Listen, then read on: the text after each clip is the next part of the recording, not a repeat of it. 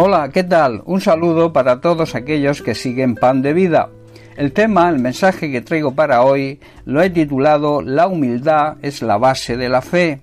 La humildad debe ser una cualidad indispensable y esencial en la vida de todo creyente. Incluso nuestra fe debe ser una fe llena de humildad.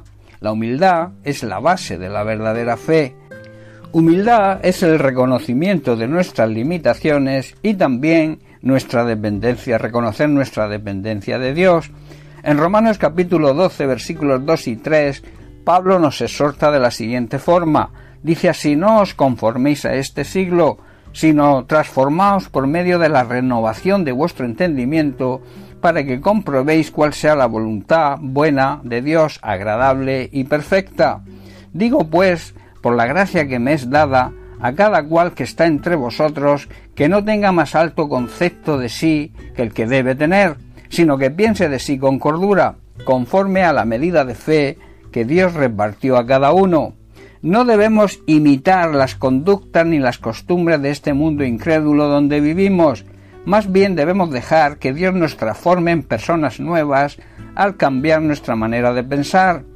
Así aprenderemos a conocer la voluntad de Dios para nosotros, la cual sabemos que es buena, agradable y perfecta. Basados en este privilegio, cada uno de nosotros debe saber que ninguno se crea mejor de lo que realmente es.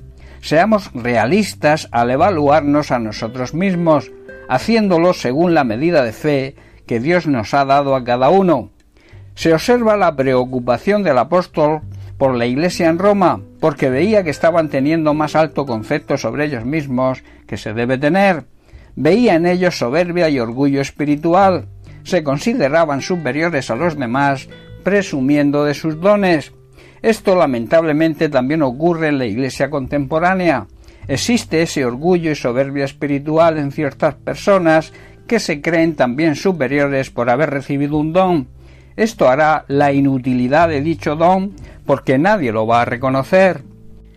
Un don ejercido en fe y en humildad será siempre reconocido por los demás sin necesidad de hacernos publicidad. Pablo en Primera de Corintios nos exhorta en el capítulo 12 de la siguiente manera.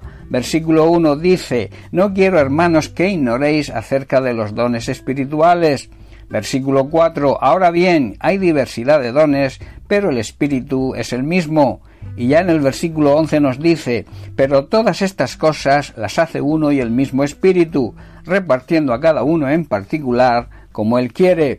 No debemos, por tanto, malinterpretar sobre la capacidad especial con respecto a los dones espirituales, la cual esa capacidad es el Espíritu Santo quien nos la concede y nos capacita para ejercitar los dones. Hay distintas clases de dones espirituales, pero el mismo Espíritu es la fuente de todos ellos. Él es el mismo y único Espíritu Santo quien distribuye todos esos dones. Solo Él decide la manera de hacerlo y cómo hacerlo. Él decide qué don debe tener cada uno. Los dones espirituales, que en sí son regalo de Dios, el cual por medio del Espíritu Santo concede como y a quien Él desea y quiere. Esos dones, ese regalo de Dios no es lo único que recibimos por su gracia, sino también la humildad y la fe para ejercerlos. Esto quiere decir que cualquier orgullo y soberbia posible y presumir sobre un don recibido debe ser eliminado de nuestra vida. En Proverbios capítulo 29 versículo 23 Salomón dice lo siguiente La soberbia del hombre le abate, pero al humilde de espíritu sustenta la honra. El orgullo y la soberbia termina siempre en humillación, está diciendo Salomón, mientras que la humildad nos traerá honra y el respeto de los demás, y Dios nos levantará y nos pondrá en un lugar de privilegio. Esto es una verdad que repercute en nuestras oraciones, porque en Lucas capítulo 18, a partir del versículo 10 y hasta el 14, Jesús lo explica muy bien en la parábola del fariseo y el publicano. Dice así, dos hombres subieron al templo a orar. Uno era fariseo y el otro publicano. El fariseo, puesto en pie, oraba consigo mismo de esta manera. Dios, te doy gracias porque no soy como los otros hombres, ladrones, injustos, adúlteros, ni aun como este publicano. Ayuno dos veces a la semana, doy diezmos de todo lo que gano.